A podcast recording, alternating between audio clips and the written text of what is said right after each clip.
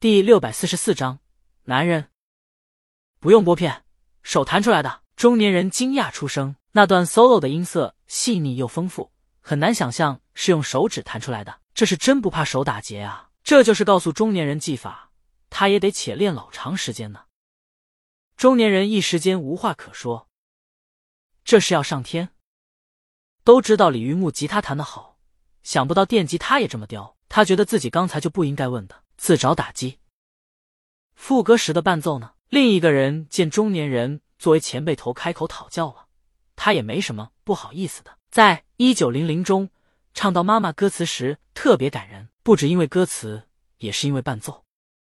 伴奏感觉特像人的声音在呐喊，跟着唱一起上扬，直刺穿心脏，让人心跟着共鸣。李青宁把电吉他音量旋钮做出淡入的声音效果，让吉他听上去有种弦乐的感觉。再搭配挖音踏板，听起来就差不多了。中年人和另一个人面面相觑，差不多，差远了。他们玩的不是吉他的音色，就是效果器。谁没事儿玩音量按钮啊？单一九零零一首歌，这音量按钮就玩出花来了。真不愧是作为华语音乐空降海外 Hot 榜前五十，一度进入前二十的神作。只不过因为 Sugar、Let It Be 这些歌连前十都进过，所以反响并不大。或者说，鲤鱼本身就没放在眼里，没有宣传。这要是换成天王和大魔王之外的明星，这会儿估计早发通稿昭告天下了。中年人忍不住鼓掌，厉害，真不愧是大魔王。李青宁向江阳骄傲的轻挑下眉，让他听一听姐姐多厉害。化妆师补好妆离开了。中年人想再学一两招，可江阳坐回到李青宁身边，让李青宁看手机，打断了他。中年人停下。看一眼江阳，羡慕啊！这兄弟不玩音乐，但在华语摇滚圈必将流传着这兄弟的传说。江阳让李青宁看石头发的聊天消息，他们刚排队进到店里，也正常。这品牌是木吉他三大品牌之一，这次国内首家旗舰店开业，总部拿来了不少签名款、限量款和藏品吉他，还有为了庆祝店开业而推出的限定款。石头他们作为音乐人，不来这儿逛一逛。就会觉得亏了。工作人员上来，几位老师，活动开始了。品牌方在一楼搭了个小台子，举办开幕仪式。至于内容，左右不过品牌价值、品牌文化之类的，挺没意思的。江阳刚到公司的时候，写的也都是这些东西，而且粉丝还围了里三圈外三圈，很挤。所以，江阳在送李青宁，在工作人员带领下上台后，就抽身离开了。他从人群中闪出来。就看见，在李青宁上台后，台下爆发出掀翻屋顶的声音，以至于再先一步出来的木子李组合不由得相视苦笑，同时一起热烈的心甘情愿鼓起掌来。他们最初的歌模仿鲤鱼，可想而知，他们是喜欢大魔王的。只是在鲤鱼退隐以后，经纪公司把他们朝着鲤鱼的接班人捧，他们被捧的多了，不免真的有了这方面的心思，然后就开始比较。开始变得不服气，凭什么说我的歌不如大魔王好？等等，心里暗下决心，我有一天一定赢你。然而鲤鱼复出以后，一曲送别让他们气馁，一张一鸣先生神砖让他们摆烂了。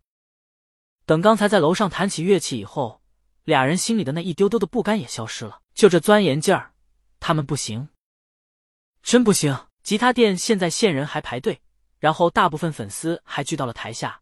偶有漏网之鱼，也是要江阳签名。江阳暂时不用担心被狗头党砍掉狗头。他很快找到了石头。二手乐季的人都在，只有醉酒的影像不在。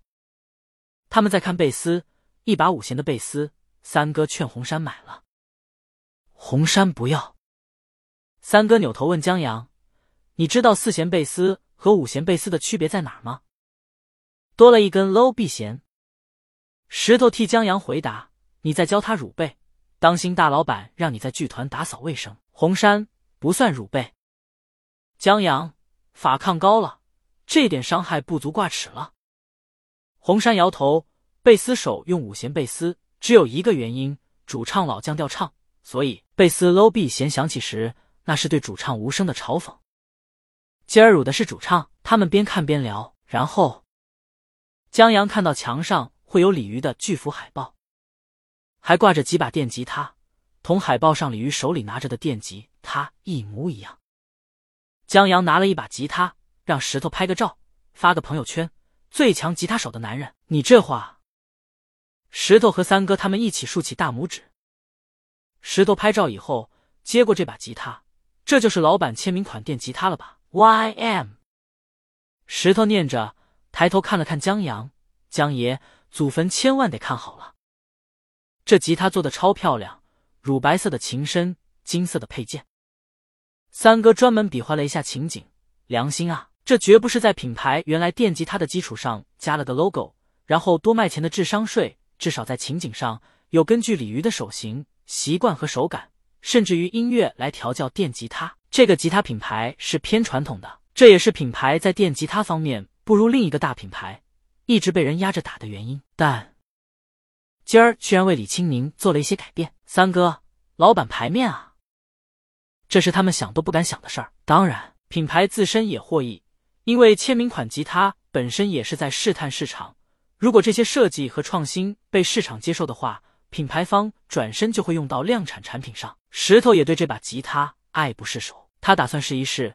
在工作人员的带领下，到了试音间，发现签名款吉他在电路上进行了升级，音色也进行了不同于品牌以往产品的调教，音色颇接近于一鸣先生。石头让江阳说一说祖坟在哪，他们去蹭个风水。滚！江阳明白了，他家祖坟迟早收门票。他们转了一圈，除了吉他之外，还有鲤鱼相关的周边，譬如拨片等等。江阳觉得他得躺好了。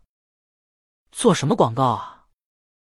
见什么客户啊？他明天就拉上公司员工一起转战网游，主打的就是一个陪伴。对了，石头告诉江阳，乐队明天晚上。在 Live House 有演出，庄奇联系的。江阳，我去看看。石头，不用，我们就说说，你就听听。虽然不是在酒吧演出，但江阳去不太适合，万一让人占了便宜呢？老板岂不是亏了好几个亿？到时候找我们算账。江阳点头，有道理。我这么帅。不过江阳觉得，在他们白天排练的时候，他可以过去看看。他还没去过那地方呢。既然转了一圈以后回到了楼下，正遇见李清明接过工作人员递过来的他的签名款吉他。刚才楼上讨教的中年人坐直了身子，木子李也在全神贯注的看着。他们以为大魔王要表演《一九零零》了，上演《手柔》这首歌中触及灵魂的颤音了。毕竟，鲤鱼是品牌方的重头戏，这也是鲤鱼的签名款吉他，这是他们几个都没有的待遇。鲤鱼用这签名款吉他表演的越好。卖的吉他越多，鲤鱼获益也越多，所以这不来这么一首绝技不合适。然而，李青宁拿了一个自己的限量签名款拨片，代替手指拨弦，弹起了一首新曲子。